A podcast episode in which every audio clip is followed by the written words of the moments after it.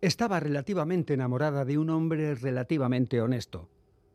Lo pasaban relativamente bien con sus amistades, relativas.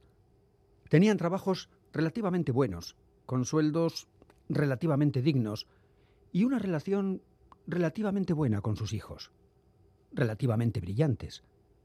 Tras una vida relativamente feliz, tuvieron una muerte relativamente buena. Y colorín colorado, este cuento se ha acabado. Relativamente.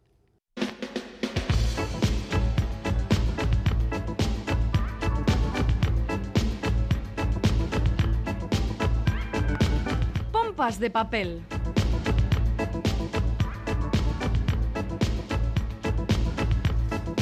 Fiel a su cita semanal, aquí arranca una nueva edición de Pompas de Papel. Galder Pérez, Caixo, compañero. Iñaki Calvo, Caixo, Caixo, Caixo. Bueno, oye, por cierto, estos primeros minutos de Pompas eh, se los queremos dedicar a Rubén Acedo, un jubilado de 85 años. Mira, dentro de poco vas a estar tú así. Eh, bueno, a- al grano. El señor Acedo, de, de origen alavés, que ha comprado un manuscrito inédito del Nobel de Literatura José Echegaray. Sí, sí, se trata de una comedia teatral titulada Don Fernando el Llamado. ¿Perdón? Es que Don Fernando el Llamado. Ya- Ah, Fernando, Fernando. llamado. Escrita en 1904 y que ha permanecido 20 años en casa de una anticuaria onubense sin que nadie se interesara por ella. Esto me encanta. Bueno, total, que el pasado 2 de febrero se publicó un artículo sobre este manuscrito. Rubén Acedo lo leyó, se puso en contacto ese mismo día con la anticuaria y va y se lo compra por 2.200 euritos o eurazos, Y- claro. Y, fue tan rápido Rubén que se adelantó a la Biblioteca Nacional, que también llamó a la anticuaria, pero se encontró con que el manuscrito de Chegaray ya estaba vendido. Bueno, pues ahora Rubén Acedo disfruta de su compra. El original está guardado a buen recaudo y claro, lo está leyendo, está leyendo una copia con lupa porque José Echegaray pues debía escribir con letra muy pequeñita, pequeñita, pequeñita, no como la tuya, que qué bonita. Una letra endiablada, dice Rubén Acedo. Y sobre el futuro del manuscrito, eh, Rubén, que vive a caballo entre Málaga y Caracas, baraja guardarlo como un tesoro familiar o donarlo a la biblioteca del colegio donde estudió en la capital venezolana o a la de su pueblo natal, Oteo, situado en la montaña alavesa. Que lo traiga aquí. Que lo traiga aquí. La opción alavesa es la que defiende todo el equipo de pompas de papel, formado, como bien saben ustedes, por. Dos puntos. Félix Linares, Chani Rodríguez, Ane Zabala, Quique Martín, Iñaki Calvo, coma. Roberto Mosso, Begoña Yebra, Goisal del Andabaso y Galder Pérez. Están todos en su sitio, así que podemos empezar. No coma, beba usted.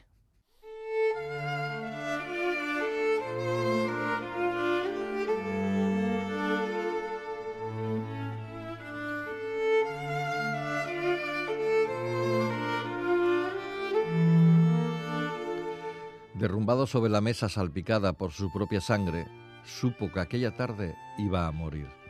Y se acordó de un camarada, Takio, que había huido a Francia tras la guerra para terminar en un campo de concentración nazi y que un día le dijo, cuando te vayas a morir lo sabrás, porque ya no te dolerá nada, ni siquiera llorarás. No le dolía nada, ni siquiera lloraba. Era el momento. Un susurro en el oído izquierdo interrumpió la sonrisa que estaba a punto de aflorarle, como siempre que se acordaba de su amigo. ¿Qué sabía él de la muerte si la había librado por lo menos seis veces, una tras otra? Ni a tiros se moría el muy cabrón. El aliento que interceptó su recuerdo era el de Abelino, un vecino del pueblo al que conocía de siempre y que también estaba detenido. A no le pegaban, pero le obligaban a limpiar las celdas de castigo y siempre que se los encontraba allí tirados, ensangrentados, tenía unas palabras de ánimo para ellos. Aguanta, Horacio, prenda, que ya se están cansando de pegarte. Aguanta, neno.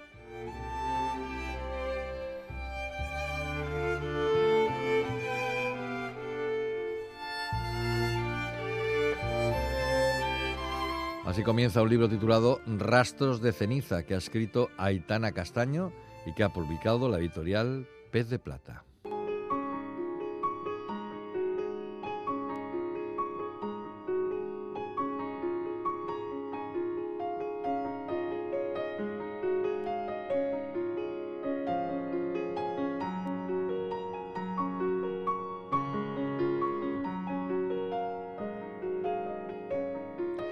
La periodista y escritora asturiana Aitana Castaño, nacida en Langreo en 1980, lleva cinco años empeñada en preservar la cultura y la memoria de las gentes de las cuencas mineras asturianas, una memoria que corre el riesgo de perderse tras el agotamiento de las vetas de carbón de las minas y la consiguiente desaparición de los empleos relacionados con la explotación minera. Y lo está haciendo a través de la literatura. Rastros de ceniza cierra una trilogía que comenzó en 2018 con Los niños de humo y continuó después con Carboneras. Los dos primeros libros reunían un grupo de relatos en los que se hablaba de los niños de los valles mineros y de las dificultades que encontraban para formarse cuando salían de los valles y tenían que enfrentarse a los niños de la capital, y de las mujeres de los mineros que eran fundamentales para soportar el día a día de esas familias, sobre todo cuando había huelgas, había que enfrentarse a la represión o había que proteger a las viudas y sus huérfanos cuando un hombre moría en la mina. Eran historias desgarradoras y hermosas de solidaridad y resiliencia. En esta tercera entrega, Rastros de ceniza, Castaño cambia de registro y de formato literario y apuesta por una novela enmarcada en el género negro para contarnos una historia de hoy en la que la corrupción ha calado en las instituciones democráticas una vez que la industria minera ha desaparecido y los fondos europeos no dejan de llegar para dar soluciones a los trabajadores de las distintas comarcas. Pero es fácil que ese dinero se pierda por el camino en manos de políticos, sindicalistas y empresarios sin escrúpulos. Todo arranca con el presunto suicidio de la alcaldesa de la ciudad de Lanca y la investigación que inicia una periodista novata, Aurora Montes, que se topa con el cadáver ahorcado de la alcaldesa a la que iba a entrevistar. Aurora se encontrará en la investigación con la ayuda inesperada del jefe de la Policía Municipal, Ramón Vieira, y la jefa administrativa de la radio en la que trabaja, Manuela Ancos. En las sombras observa todo González Vega, poderoso dirigente minero que esconde muchos secretos, algunos relacionados con la represión del movimiento obrero asturiano durante el franquismo y los primeros años de la democracia. La novela se lee de un tirón y funciona como una perfecta novela negra que nos habla de oscuros secretos del pasado, de corrupción galopante y también de la memoria histórica, y que rinde homenaje a todas aquellas personas que pagaron un alto precio por combatir la tiranía y ayudar a los más débiles. Como siempre, a destacar los magníficos dibujos de Alfonso Zapico que ilustran esta historia. Rastros de ceniza, de Aitana Castaño, en pez de plata.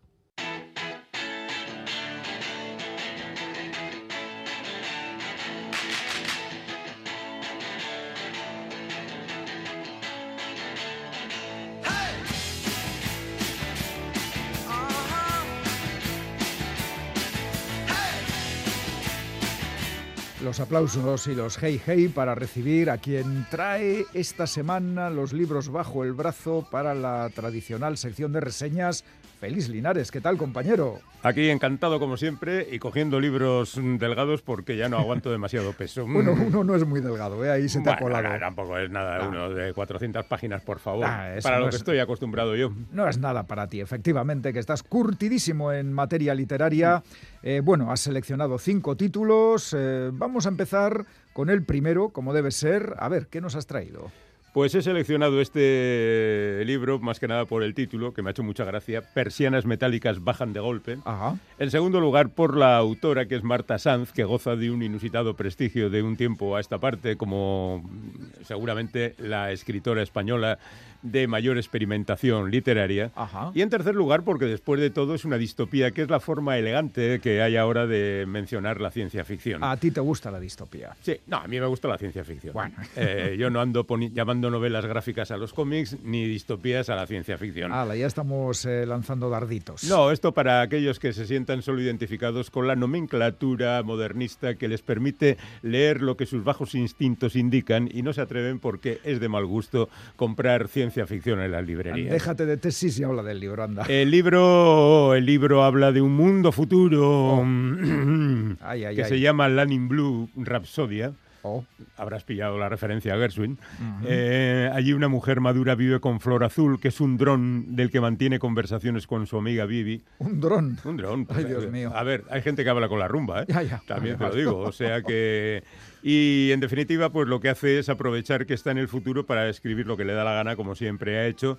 Y la verdad es que a mí me hace mucha gracia leer a Marta Sanz, porque en realidad no sabes si verdaderamente escribe lo que le da la gana o por el contrario escribe bajo sustancias de algún tipo alteradoras de la realidad. Pero vamos a ver, Félix. Eh, sí, sí. Tanto, tanto, te sorprende lo que escribe Marta sí, Sanz. Sí, porque ¿eh? no la entiendo. y bueno, eh, hay aquí em, una máquina que se llama Giordana Bruna, Aquí se mezcla Jessica Chastain con Gina Rowlands y Gloria Graham.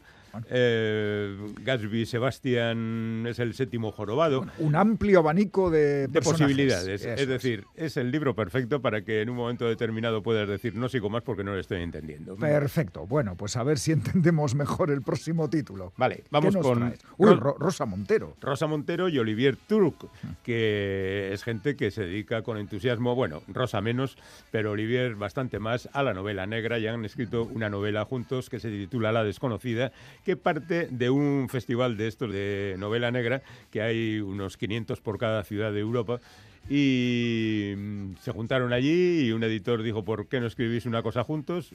La escribieron juntos y ha resultado ser La desconocida. De Rosa Montero, supongo que todo el mundo sabe todo lo que tiene que saber y simplemente diré que en ocasiones le da por escribir también distopías ciberpunk y Olivier Truc pues resulta que tiene un personaje que es un policía lapón Lapón, mm, de Laponia. De Laponia, efectivamente. O sea, el policía de los renos, podríamos llamarle. Vaya, vaya. Eh, en definitiva, que bueno, pues los dos se juntan y escriben este libro que es extremadamente delgado para una novela de cualquier tipo, 150 páginas, lo cual me hace pensar que en realidad ninguno de los dos estaba contento escribiéndola y dijeron, bueno, vamos a terminarla como sea. El método seguido es yo escribo un capítulo, tú escribes el siguiente. a cuatro manos. Eso es, yo me manejo con la policía que ha descubierto a una mujer amnésica en el puerto de Barcelona, tú te manejas con el tipo este que en Lyon le anda vigilando servicios internos, o cómo se llama esto, de los policías que se vigilan unos a otros. Eh, asuntos eh, internos. Asuntos, asuntos. Asuntos internos. Y entonces, aprovechando eso, se va a Barcelona para seguir con la investigación. Hablamos del, del, del Lapón, del de Laponia. no, no, no, no. Hablamos de un policía nuevo que ha creado el tío que inventó al policía ah, de Laponia. Vale, vale, vale. Oye, ¿qué te iba a decir? Es curiosa esta novela porque el nombre de los autores es más grande que el título. Sí, bueno, Rosa Montero llama la atención. Saben que venden y en consecuencia la han puesto ahí la primera para. No está mal. Bueno, no está mal. Bueno, la ha publicado Alfaguara. No sé si había dicho que la otra la había publicado Anagrama. Luego lo vamos a repasar, así que tranquilo. ¿Cuál es el siguiente título, el tercero de la lista esta semana? El tercero es Todas las piezas rotas de John Boyne. Quizá ustedes no lo sepan, pero John Boyne es el autor del Niño con el pijama de rayas, oh. que en su momento fue una novela superventas y más tarde una película que pasó más desapercibida, pero que también tuvo razonable éxito. Seguramente ustedes recordarán que El niño del pijama a rayas contaba la historia de, fundamentalmente, el hijo del jefe de un campo de concentración nazi durante la Segunda Guerra Mundial, que se hace amigo, es un decir, de uno de los niños internados en el campo y acaba de mala manera. No diré más. Eh, bueno, pues este hombre, después de triunfar con El niño con el pijama rayas, ha escrito, yo que sé, cientos de libros. Motín en la Bounty, otra vez, fíjate, La casa del propósito especial, La apuesta, El ladrón de tiempo, En el corazón del bosque, El pacifista, El secreto de Godwin Hall, Las huellas del silencio, Las furias invisibles del corazón, y con ninguna de ellas ha conseguido mm, repetir el éxito del niño con pijama rayas. Esto les pasa a los autores mucho. Cuando después de muchos intentos no han conseguido reverdecer los laureles, dicen, voy a hacer una secuela. ¿Y, de, qué es la secuela? Pues la secuela es la de El niño del pijama rayas. Dirán los oyentes, ¿pero cómo es posible? Es posible porque aquí lo que se cuenta es justamente lo que ocurrió con la familia del niño del pijama rayas, que sobrevivieron a aquella experiencia terrible. Bueno, bueno. Por lo demás, vamos a ver, el señor John Boyne es un escritor que nunca ha despertado mi entusiasmo, pero que es un escritor correcto y que cuenta las cosas con sencillez y directamente. Cuarto título eh, de un autor que tiene relación con esta casa. Pues sí, eh, José Antonio Pérez Ledo es un, bueno, sobre todo es un guionista, guionista de radio, de televisión. Suyos son los podcasts más famosos del momento. Eh, y sigue fabricándolos porque parece que es un asunto que le gusta mucho. El gran clásico es El Gran Apagón y lo que ahora mismo está haciendo es La Firma de Dios. También es, eh, como bien sabes, guionista de cómics, escribió para eh, para el cómic Los Enciclopedistas y ha trabajado en televisión haciendo cosas. Es el creador, por ejemplo, de Órbita Laica, que es un conocido programa. Un programa que no ve nadie. Y colabora con nuestra compañera Almudena Además, además. pero bueno, que tiene un gran prestigio, quiero decir. Sí, sí. Eh, bueno, pues este hombre en los ratos libres también Hace novelas y gorditas. Novelas. Esta es gorda. Sí, esta tiene 400 páginas, tendrá. 450. Ah. Bueno. Bueno, pues esta es una novela basada en hechos reales. bueno, voy a no, no voy a pensar que José Antonio ah, miente en la contraportada, dice, en 1963 el régimen franquista puso en marcha una operación secreta para desarrollar una bomba atómica en España. ¿Qué me dices? Bueno, ¿qué nos dices, José Antonio Pérez Ledo? Se le dio el nombre en clave de Proyecto Islero y no fue cancelado hasta el año 1982, o sea, 20 años después. ¿Islero no es el toro que mató a Manolete? Efectivamente. ¡Wow! Los detalles de aquella operación han quedado permanecido han permanecido ocultos durante seis décadas hasta ahora que se descubre qué es lo que ocurrió. Yo creo que se lo ha inventado todo, naturalmente, pero bueno, vete a saber si verdaderamente hubo alguien que dijo vamos a hacer una bomba y se van a enterar todos estos tipos que nos miran mal. Y bueno, pues eh, yo estoy seguro que José Antonio, que tiene el don de la amenidad, perdóname José Antonio, ya sé que lo de ameno es un término no especialmente prestigioso, pero me parece que escribir de forma que arrastres al lector de una página a otra, de un capítulo a otro, a mí me parece una virtud. Bueno, y terminamos con otro, el quinto título de hoy, mm, de, de título curioso, por cierto. 100 formas de romper un glaciar. Hay 100 formas. Bueno, ya son formas. Según Carlos Zanón, sí, pero bueno, ¿qué le vamos a decir nosotros que él no sepa? Carlos Zanón escribe novela negra fundamentalmente, pero no novela negra, digamos, canónica en el sentido de que hay un investigador que anda siguiendo las pistas ni nada por el estilo. Él escribe retazos de la vida urbana. Lo que hace aquí este hombre, además de escribir novelas, es escribir lo que le da la gana. Está bien eso, ¿eh? Sí, sí, ha ido juntando una serie de escritos en los que habla de sus viajes, habla de sus pensamientos, de sus reflexiones o, por ejemplo, una historia que me ha dejado un poco anonadado porque empieza con un timo en una gasolinera y termina con los Vengadores y Thanos. ¿Qué me dices? Sí, te lo digo porque a mí Todo entra en este libro. ¿El? Todo entra en este libro. no, no, todo entra en el mismo escrito. en página y media aparecen Thanos y los Vengadores y el asunto del timo de la, de la gasolinera. Vale, vale. Eh, por otra parte, Zanón es un tío que escribe estupendamente y este es el libro perfecto para leer en el metro o cualquier otro medio de transporte transporte, que coges, te lees cuatro o cinco retazos de los que aquí pone y te quedas tan ancho. Y esperas al siguiente viaje. Y además es un libro que no abulta demasiado, puedes llevarlo en el bolsillo tranquilamente. Muy bien. Bueno, Félix, pues nada, ¿qué te parece si repasamos eh, títulos, autores y editoriales? Venga, vamos con ello. Persianas metálicas bajan de golpe de Marta Sanz en la editorial Anagrama Colección Narrativas Hispánicas. Distopía con diálogos con un dron, que sí, que sí. Sí, cada cosa en su tiempo. A ver, más. Rosa Montero y Olivier Truc, con La desconocida, una novela escrita a cuatro manos por los dos escritores que seguramente... Bueno, seguramente. una policíaca, otra más, en Barcelona. Tercera, todas las piezas rotas de John Boyle, la secuela del niño con el pijama de rayas, aunque no lo creía, creían ustedes posible, es cierto. O sea, consolidado aquí delante mío. Tengo el libro. Pues eso, lo ha dicho él, es el niño del pijama de rayas, segunda parte, vamos a decirlo así. Más. Cementerio de secretos de José Antonio Pérez Ledo y la conspiración definitiva para que España tuviera una bomba atómica hace 60 años. Un capricho del franquismo que vaya usted a saber si fue cierto o no. Mm, y 100 formas de romper un glaciar de Carlos Zanón para ratos libres en que uno no sabe qué hacer, leer poco a poco las historias que nos cuentan. Cosas que le gustan e inspiran a Carlos Zanón, el autor. Pues nada, Félix, muchas gracias compañero y ahora, ahora va el cómic. Ah, claro, claro, ahora viene el momento en que yo escucho y tú hablas.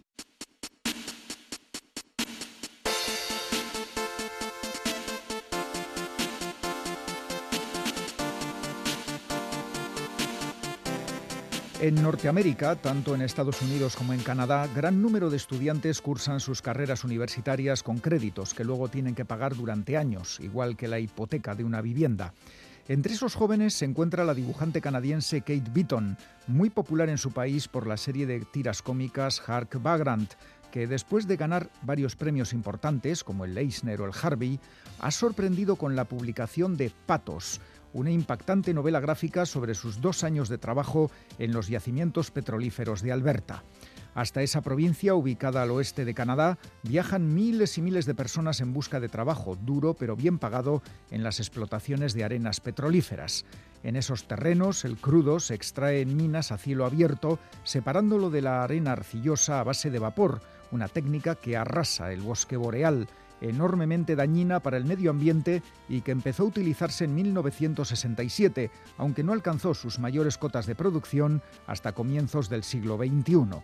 Y es en ese momento, en 2005, cuando Kate Bayton, con solo 21 años y recién terminada la carrera de letras, decidió ir a trabajar a las arenas petrolíferas de Alberta para pagar su crédito universitario.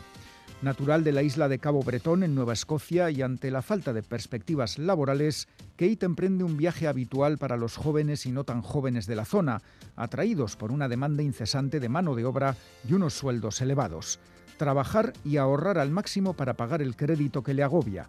Ese es el único objetivo de Kate Bayton cuando llega a su primer destino, el barracón de material de la mina base de Synchrite.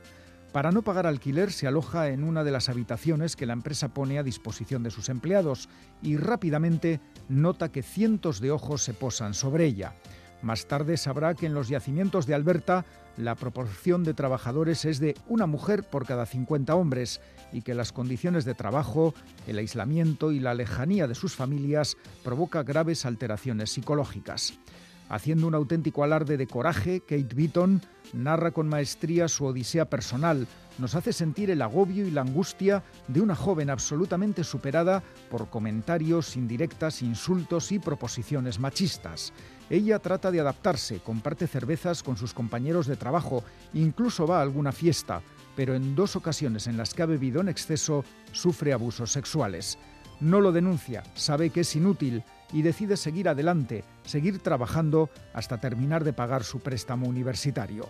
El título del cómic, Patos, está relacionado con la muerte de varios cientos de estas aves en un pozo de aguas residuales de las explotaciones petrolíferas. El caso desató la alarma en todo el país, pero nadie mencionó las malas condiciones de trabajo, los abusos que sufrían las mujeres y la catástrofe ecológica ante la cual solo alzaban la voz los nativos de la zona, testigos impotentes ante la destrucción de su tierra milenaria. Patos, dos años en las arenas petrolíferas, es un puñetazo en el estómago, un relato devastador sobre las consecuencias de un modelo industrial salvaje que consigue grandes beneficios económicos a costa de todo, de la dignidad humana y el agotamiento de nuestro planeta. Una novela gráfica imprescindible publicada en castellano por Norma Editorial. No os la perdáis.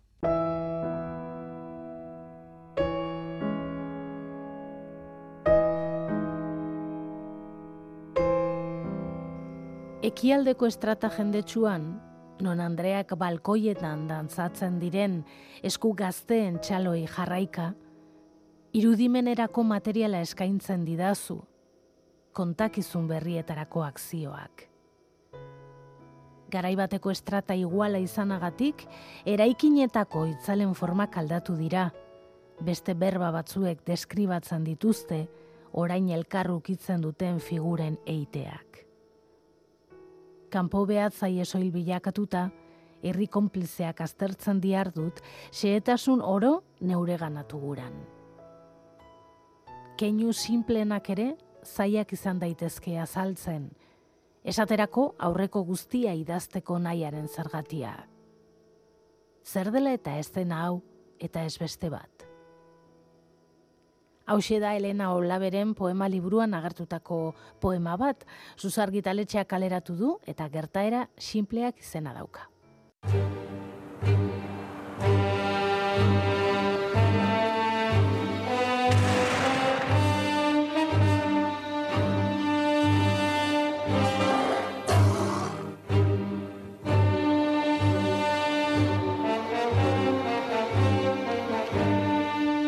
En este fragmento de banda sonora hemos escuchado el disparo de un rifle y el rugido de un tigre. No resume todo, pero sí buena parte del guion de Feroz, un cómic escrito por Gregorio Muro Arriet, dibujado por Alex Macho y coloreado por Garluc, nombre de guerra de Caichaguirre. Tres autores vascos en primera línea del cómic europeo que vienen de triunfar en el mercado francés y ahora nos presentan su obra publicada en castellano y en euskera por Arriet Ediciones. Los tres no nos cabían en el estudio, así que nos conformamos con el guionista y el dibujante. Gregorio Muro Arriet, bienvenido a Pompas de Papel. Hola, muchas gracias. Y Alex Macho, bienvenido también. Vale, es que casco. Bueno, lo que hemos escuchado es parte del tráiler de Dersu Sala, la película del gran Akira Kurosawa, que hace casi 50 años nos descubrió la belleza y hostilidad de la taiga siberiana, con tigre incluido. Gregorio, Alex, ¿habéis visto la película? ¿Os ha inspirado en algo? Eh, sí, bueno, yo había visto la película en su momento y luego la he vuelto a ver para esto, sobre todo para el tema de la ambientación, ¿eh? porque justo la historia ocurre en el mismo lugar. Sí, yo no la he visto entera, he visto imágenes y, fragmentos, pero no entera, no entera. Es un clásico. Sí, eh, pero casi mejor, ¿eh? porque yo soy. Eh, se me queda mucho en la retina fotográficamente las imágenes y, y a veces prefiero un poco adaptarme más al guion de, de Gregorio, ¿no? Un poco. Bueno, Feroz se basa en hechos reales, en la historia de un tigre siberiano que literalmente se vengó del cazador que le había herido, ¿verdad? Sí, del cazador y de más gente. sí. que estaba por el medio. Sí, eh, sí bueno, a ver, eh, la idea no surgió por ahí, surgió viendo un documental, eh, estaba viendo un documental en, en Netflix concretamente, creo que era de la BBC, eh, y sobre todo había un episodio, el último, que era el making of. Y a mí me gusta, como he estado en el cine, me gusta saber cómo se hacen las cosas y sobre todo cómo se ruedan esas cosas de animales que parece que están ahí encima. Y sobre todo en el making of vi eh, cómo estaban preparando para rodar, para rodar a un tigre siberiano y una de las imágenes que se le veía al cámara que iba a estar dentro de la caseta, iba enseñando cosas que iba a tener y de repente sacó una bengala y dijo, y esto es para que no me coma. Entonces dije, uy, pues igual aquí hay una historia. Entonces me puse a investigar si había habido ataques de tigres siberianos y encontré que había habido varios. ¿eh? Y uno concretamente, pues eso, que que, fue herido por el cazador, luego fue, primero mató a todos sus perros, luego se lo comió a él y luego fue a por más gente. Bueno, Gregorio, en la presentación de Feroz dijiste que era como tiburón pero con tigre. Aquí el mar se convierte en paisaje nevado y el escualo en felino. Sí, exactamente, sí. Eh, eso en cuanto a tipo de historia, ¿eh? más que nada. sí, hay, un trasfondo, evidentemente, mucho más. Oye, por cierto, ¿sabéis que Tiburón y Dersus Salas se estrenaron en 1975? Eh, pues no sabía. Yo sé que, yo sé que las, dos, las, las, dos las vi en los 70. pues es, casualidad, eh, no lo teníamos planificado. Bueno, la ambientación geográfica de Feroces, yo diría que fascinante, ¿vale? La taiga siberiana lo es en sí, pero es el extremo oriente ruso, zona fronteriza con China y Corea del Norte. Será casualidad, pero confluyen tres países que ahora mismo generan mucha inquietud en Occidente. Sí, sí, y bueno, y en la historia se cita un problema que, que, ahora lo tenemos agravado, que es la, la crisis con Ucrania. Sí, sí. Sí.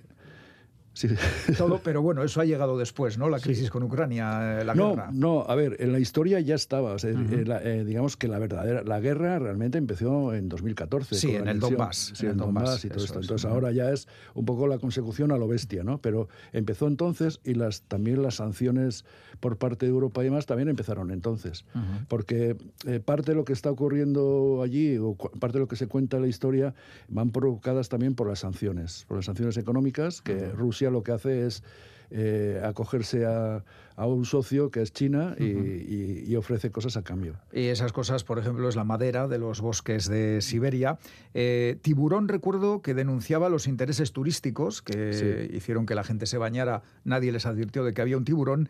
Y Feroz pone de relieve la deforestación de Siberia, que según se advierte en el cómic, es peor que la de la Amazonia, de la que se habla bastante más. Sí, es, cierto. se, deforesta más que, en Amazonia.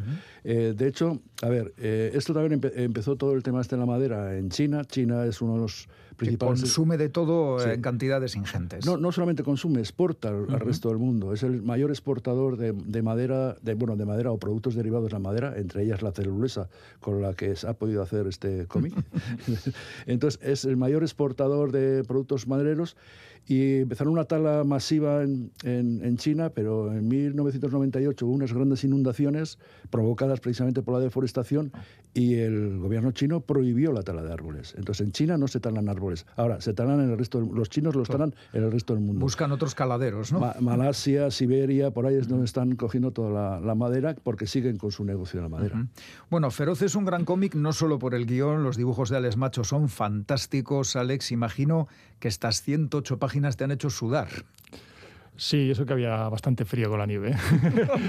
Pero sí, sí, la verdad es que, bueno, Gregorio siempre, los, guiones de Gregorio son, eh, no sé si llamarlos exigentes, pero sí tienen mucho detalle, mucha, eh, mucha documentación real que al final tienes que, tener en cuenta a la hora de, dibujar, ¿no? Siempre.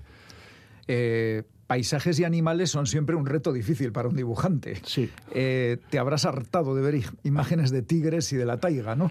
Pues sí, sí, sí, sí. Eh, al final, eh, a mí lo que me gusta cuando, cuando me meto en una historia más o menos larga como esta, ¿no? Es, eh, es intentar sentir y sentirte dentro de, de, ese ambiente, ¿no? Y, de, y sentir un poco ese animal, ¿no? También. Se siente, se siente, de verdad. sí, por eso, más que imágenes o fotografías, me gusta ver imágenes en movimiento que es como realmente eh, captas esa sensación ¿no? de, animal pleno. De, bueno, y ahí, y ahí, entramos a las escenas en las que el tigre ataca. Son brutales, son, no sé, es que sientes un cierto miedo porque estoy viendo un dibujo, pero es que te lo imaginas en acción. O sea, es un mérito del dibujante. Pues ¿eh? es que recasco. Es que recasco, es que recasco, la intención era esa, ¿no? Que paséis un poco de miedo. Sorionak también, ¿no? Es cierto. O claro, Gregorio lo ha escrito y dirá, jolín, qué bien ha quedado el guion que yo había escrito. Eh, una vez ya lo he dicho. Yo, a ver, yo también soy un dibujante muy mediocre, pero dibujante. También, por, lo tanto, también. por lo tanto, no, cuando estoy escribiendo el guion, yo veo las imágenes y lo que hago es describirle lo más posible cómo son las imágenes. Y eh, Alex lo que consigue siempre es sorprenderme, porque si yo le pido 5, él me da 15. O sea, siempre es así. ¿eh? no, pero no solamente en el tigre, en todo. Entonces, bueno, es un gustazo trabajar con él porque yo me lo he imaginado, yo lo he visto en mi mente y cuando veo lo que me manda Alex es muy superior a lo que me he imaginado. Oh. Eso es algo muy gratificante. Feroz es una explosión visual, pero no solo por tus dibujos, Alex, sino por el color tremendo, el trabajo que ha hecho Garluk. Lanzarle un cariñito desde aquí. Desde luego. ¿Eh? Sí, sí, no, es, es impresionante. Y eso, bueno, a ver, eh, a la hora de hacer el trabajo, o sea, nos juntamos, solemos juntarnos los tres para, y vemos algunas cosas que las vemos juntos y demás, y, planificamos cosas. Y entonces eh, intentamos cada uno luego aportar una cosa, pero vemos los tres el conjunto. Yo recuerdo además que nuestra, mm, digamos, eh, ya reunión de empezar el trabajo potente fue un día muy señalado, porque justo al día siguiente entramos en, o sea, fue el 13 de marzo de 2020 y el 14... maldita sea. Sí, pero bueno, pero tuvimos esa reunión en la que hablamos de todo y luego el aislamiento que hemos tenido nos ha ayudado a seguir adelante. Bueno, eh, vamos otra vez al contenido de Feroz. Eh, las mafias madereras arrasan los bosques de Siberia y un grupo ecologista llega dispuesto a contar al mundo lo que está ocurriendo. El tigre resulta herido por un cazador y se convierte en una máquina de matar que no distingue entre buenos y malos. Es que el tigre no es malvado, es víctima, otra víctima de la devastación provocada por el ser humano, ¿verdad? Sí, exactamente. Es, eh, en fin, hay cosas que se está, que están pasando ahora con el tema del digamos el, el, calentamiento, global, entonces hay unos más responsables que otros pero las consecuencias las sufrimos todos. Los buenos los malos los menos buenos y los menos malos. Y dos de los protagonistas de la historia son Nicolai y Kostia, padre e hijo, que son miembros de la etnia Udeje, nativos de Siberia que asisten pues con mucho dolor a la destrucción de sus tierras ancestrales. El componente ecológico y tradicional también es clave en Feroz, ¿verdad? Sí, sí. Y bueno, y también eh, en los dos personajes he puesto dos, dos posiciones distintas. Una el, del que el que deja pasar o se deja llevar y no se atreve a enfrentarse. Otra Aunque él sabe que ahí está ocurriendo algo muy malo. Sí, él sabe que a él no le gusta eso, pero pero acata. El padre. El padre. Y el hijo, pues sale. Y el hijo que. Sí, no, pero no tan rebelde, porque tampoco es que se vaya, se enfrenta, él quiere irse, o sea, no, no puede sufrir eso y se quiere ir, ¿no? Son como dos posturas, el, digamos, el que se rinde y el que se escapa, ¿no? Porque a veces, pues hay cosas que no se pueden hacer. Y luego, bueno, las circunstancias les, les, les obliga a tomar decisiones en su momento. O sea, va un poco por ahí. Bueno, pues ahí está Feroz, un estupendo cómic, Made in Euskadi, eh, dispuesto y nunca mejor dicho a comerse el mercado. Gregorio Muruarrieta, Les Macho, es que ricasco, muchísimas gracias a los dos y hasta la próxima. Es que ricasco, Suri. Hasta la próxima,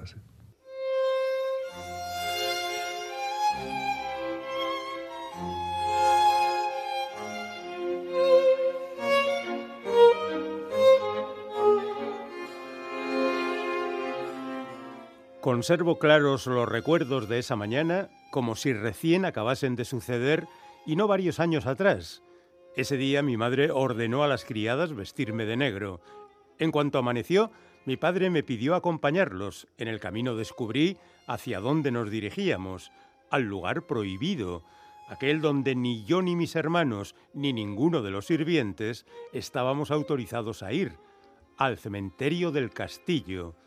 Por boca de las cocineras y de las hayas, había escuchado relatos estremecedores sobre fantasmas, sobre seres infernales con dientecillos filosos aguardando entre las tumbas, sobre fuegos fatuos en cuyas flamas se dibujaban los rostros de quienes se hallaban ahí enterrados. Cuando se lo comenté a mi madre, me regañó. Por eso no es bueno convivir con la servidumbre. Te llena la cabeza de tonterías. En ese lugar descansan tus antepasados. Debes venerarlo. Lo acontecido esa mañana, a mis ocho años, aún hoy me causa angustia. Fui a solas con mis padres. Tomamos la senda hacia la colina. El silencio solo era roto por el ruido del viento al rasgar los matojos. Entre la niebla aparecieron las tumbas. Deseé coger la mano de mi madre para sentirme protegido, fiel a su costumbre, o más bien a la costumbre heredada desde tiempos inmemoriales. No me tocó ni una sola vez. Hacerlo era signo de debilidad y nosotros pertenecíamos a una casta fuerte y dominante.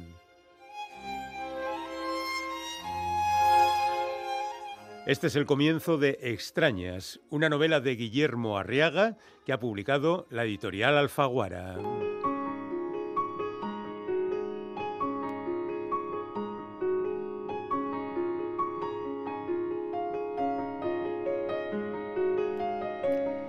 Conocimos a Guillermo Arriaga como guionista de películas, algo absolutamente excepcional, porque hace ya tiempo que los guionistas significan muy poco en el mundo del cine este de efectos especiales.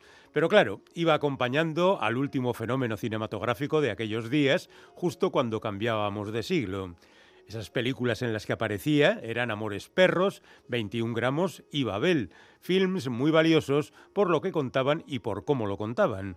No vamos a descubrir aquí los valores cinematográficos de Alejandro González Iñárritu, pero lo cierto es que desde que se separó de Arriaga, con malas maneras según cuentan, no ha vuelto a hacer una película de la densidad de los títulos mencionados.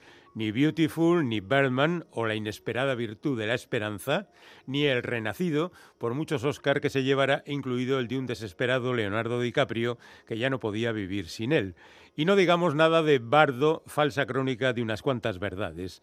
Ninguna ha estado a la altura de su trilogía inicial. Las cosas claras, Alejandro, digas tú lo que digas. Por su parte, Arriaga pensó que podía imitar a su compañero de danzas cinematográficas e intentó convertirse en cineasta e hizo la interesante pero en parte fallida Lejos de la Tierra Quemada. A pesar de la presencia de estrellas de Hollywood, Charlize Theron, Kim Basinger, Jennifer Lawrence, la película resultó poco estimulante para la taquilla y Arriaga acabó refugiándose en los cortos de los que ya lleva rodados unos cuantos y ahora está con una serie de televisión. Y con sus novelas, claro, de las que ya lleva unas cuantas. El Búfalo de la Noche, El Salvaje y Salvar el Fuego son las tres últimas. Bueno, la última es Extrañas, que es la que le trae hoy aquí. Extrañas tiene muy bien puesto su título porque es una novela rara. En principio, parece, en su argumento, bastante lejos de los intereses de Arriaga, que siempre sitúa sus ficciones en tiempo cercano. Aquí se va al siglo XVIII como si quisiera hacer su particular Barry Lyndon o su Tom Jones. En segundo lugar, ha decidido prescindir prácticamente de los puntos, no digamos ya de los puntos y aparte, de los que hay muy poquitos ejemplos a lo largo de toda la novela. Así que se vale de las comas para ir separando las frases, aunque hay comas que son claramente puntos y como tal hay que leerlas. El capricho lo único que supone es una dificultad añadida para el lector, un lector actual que cada vez es más cómodo y no sé yo cómo se va a tomar esto. Por lo demás, la historia vuelve a ser apasionante. El protagonista es William Barton, un jovencito aristócrata que, a pesar de la vida regalada que le prometen, se enfanga en los avances sociales, científicos, morales de la época y conoce todas las injusticias que por entonces los ricos aplicaban a los pobres, más o menos las de ahora, pero con un poco más de dureza. Y se junta con gente que quiere hacer avanzar la sociedad, una especie de Illuminati científicos avant la lettre, y manifiesta sus deseos de estudiar medicina, lo que a sus padres le sienta fatal. Y allá va el chaval a vivir sus aventuras, a conocer gentes, a vivir sus andanzas amorosas, a reflexionar sobre las cosas con las que se encuentra y a contárnoslas de la mejor manera posible. Arriaga es un gran narrador y tiene ideas para exportar, así que no necesitamos recomendar este libro a aquellos que lo conozcan. Este es simplemente un aviso para aquellos que ignoran su existencia. No conocer a Guillermo Arriaga es tener un enorme hueco en tus conocimientos literarios y sobre todo no haber podido disfrutar de un narrador tan potente. Corrige esa deriva. Ahora tienes la oportunidad con Extrañas.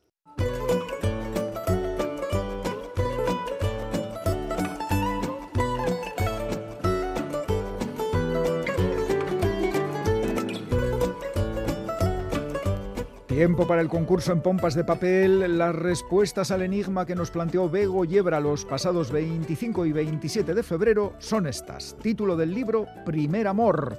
Autor Alejandro Gándara. ¡Ay, Alejandro Gándara! ¿Cómo titulará lo nuestro, Iñaki?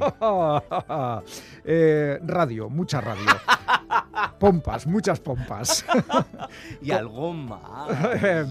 bueno, como siempre en el concurso de pompas ha habido, ya sabes, Galder, mucha participación.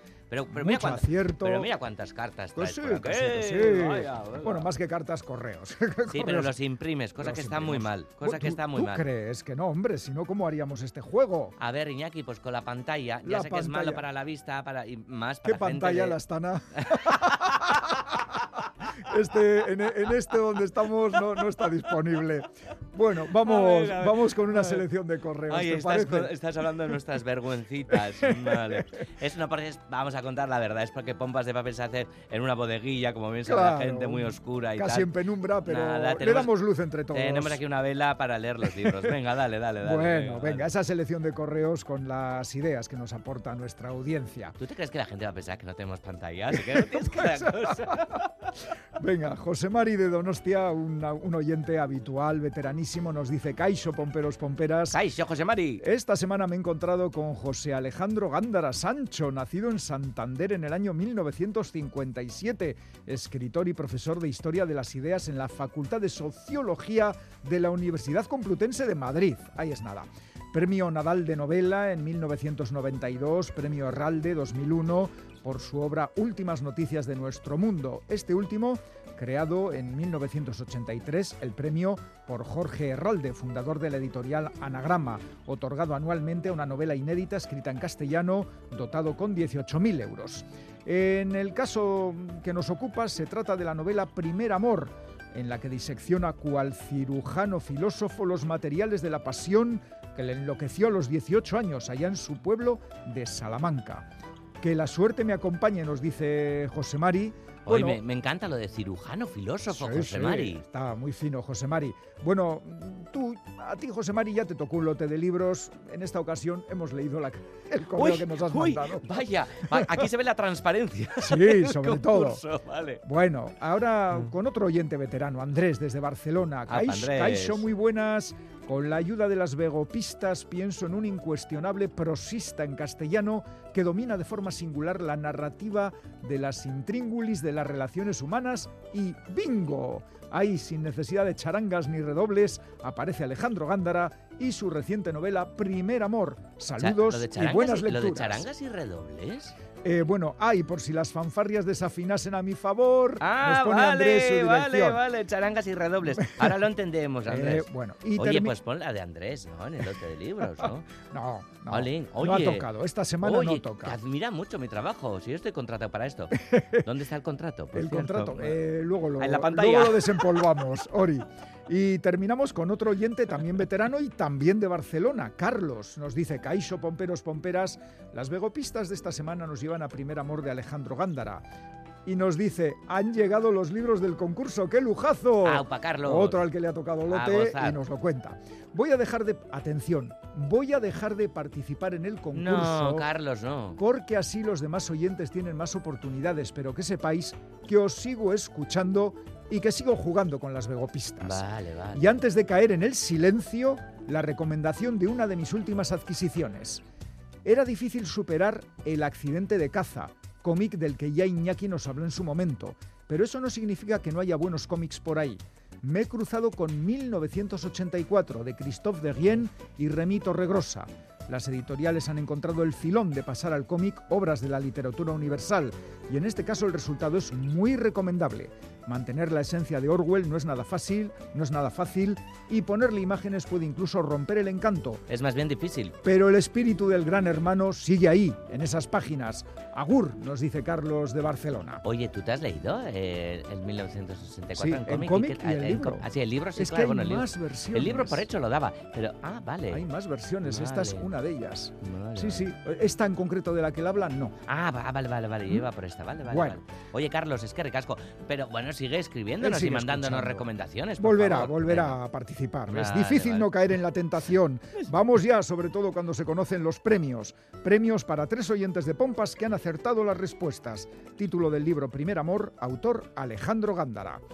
El primer lote de libros es para... Aquí está, viene ya tan feliz. Belén Fernández de Retana, de Gasteiz. El segundo lote de libros es para... Con sus flechas de amor para mí. Arancha Arostegui, de Bilbao. Y el tercer lote de libros es para... Quizás también para ti. Nare, nare, nare. Ay, primer amor, qué bonito. Rosa Isabel Gómez Ardines de Llanes, desde Oh. Asturias. Sorionaca las tres, Belén, Arancha y Rosa Isabel.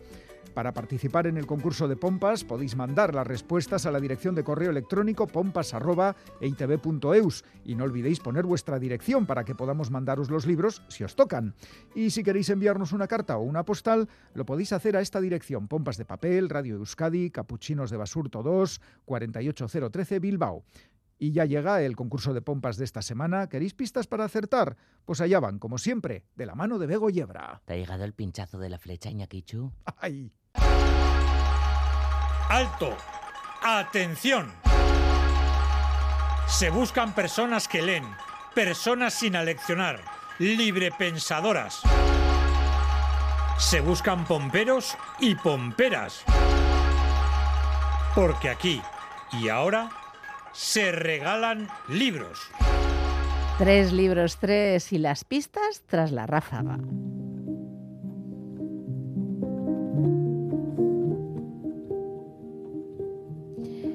Una mujer que probablemente ha completado su cuota de pérdidas, duelos y deseos, soledad y familia.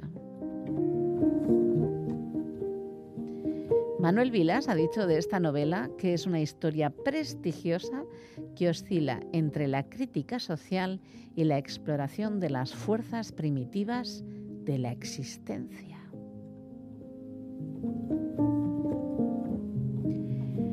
La autoría empezó emulando a Italo Calvino y sus ciudades invisibles. Sus primeras dos novelas se titulaban La ciudad y la siguiente tenía nombre y apellidos de mujer y esta última, pues también, seguro que alguien puede hacer un análisis semiótico de esta manera de titular.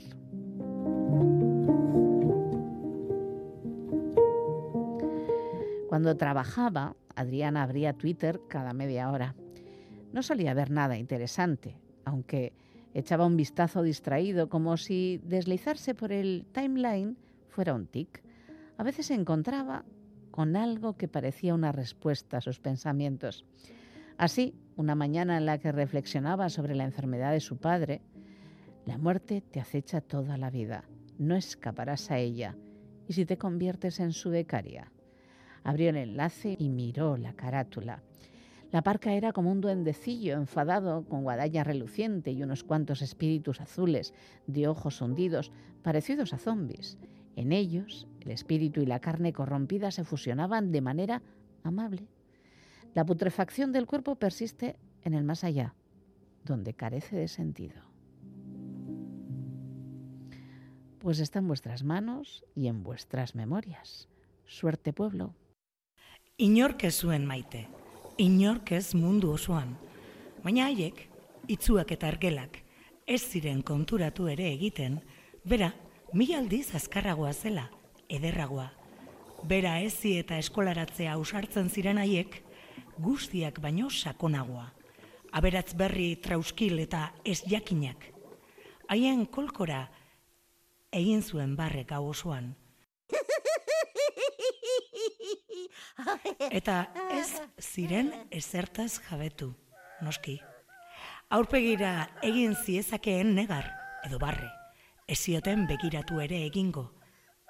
Amala urteko ume bat, mukisu bat, zakur baten gisako gauza mespretzugarri bat eta utxala. Zer eskubide zuten, oera bidaltzeko, zigortzeko, iraintzeko. Ah, guztiak hiltzea nahiko nuke. Hormaren bestaldean, lo zegoen inglesaren arnazketa guzua entzun zuen. Antonietek berriro ere negar egitari ekin zion, basuago, ahoaren basterrera. Eta ezpain barrenetara iristen ziren malkoak dastatuz, plazer araro bat sentituz. Bizitzan lehen aldiz, musu makurtu gabe ari ziren negar egiten. Sotinik gabe, izil, emakume bat bezala. Geroago, ere negar egingo zuen, maitasunez, malko berak, instant luze batez, negar sotinak bularrean gora eta behera entzun zituen. Itzaz behera sakona balitz bezala, malkoek blaitutako, ahoak itzasoko uraren zaporea zeukan. Lampara piztu eta ispiluari jakiminez behiratu zion. Betasalak pusturik zeuzkan, masaiak korri, ubeldurik, hipoitutako neskato baten antzera. Itxusi zegoen, oso itxusi, negasotin kazi zen berriro.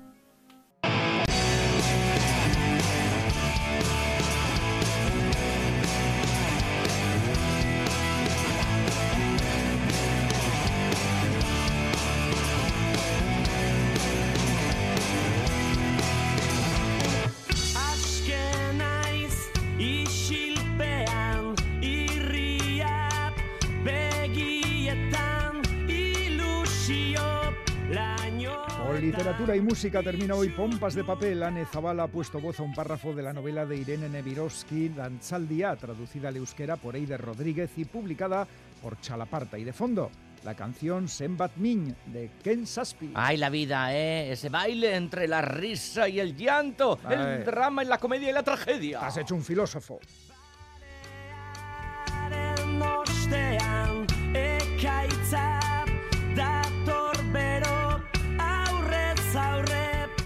Efectivamente, cirujano filósofo, lo que estoy hecho, Iñaki, que ya, ya nos lo ha dicho José María antes en el concurso. Bueno, pues buena literatura, buena música, buen vino, buen queso. No hay mejor forma para despedir pompas de papel. Recordad que si no podéis escuchar en directo el programa, lo tenéis en la página web de ITV y en la app ITV Nayeran. Pinchéis en radio, vais a Radio Euskadi, pompas de papel y ahí están disponibles todos los programas de las últimas temporadas. El saludo de todo el equipo de pompas formado por dos puntos, Quique Martín, Félix Linares, Ani Zabala, Chani Rodríguez, Iñaki Calvo. Goizal del Andabaso, Roberto Mosso, Begoña Yebra y Galder Pérez, que nos vamos. Es que ricasco de Noí, Agur. He dicho lo del vino tinto y el queso, pero ¿dónde está, Iñaki? Tú sabrás.